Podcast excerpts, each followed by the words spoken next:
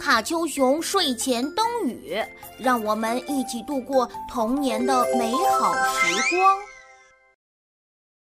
张良拾鞋。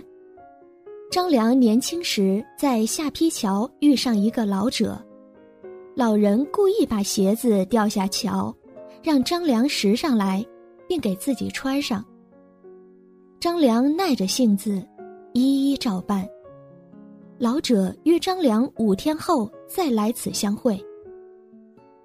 五天后，张良到达时，早已等候多时的老者责备他与老人约会不该迟到。约他五日后再见面，哪知五天后张良又比老者迟来了一步。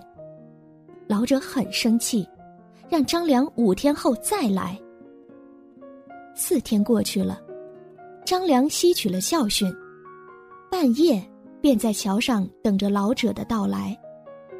老者满意的笑了，并把一部奇书《太公兵法》赠送给他。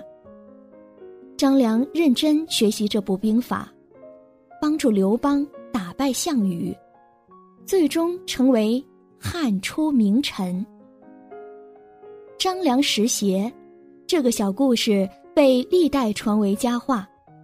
他告诉我们：能忍小愤，方成大谋；尊敬长辈，受益终身。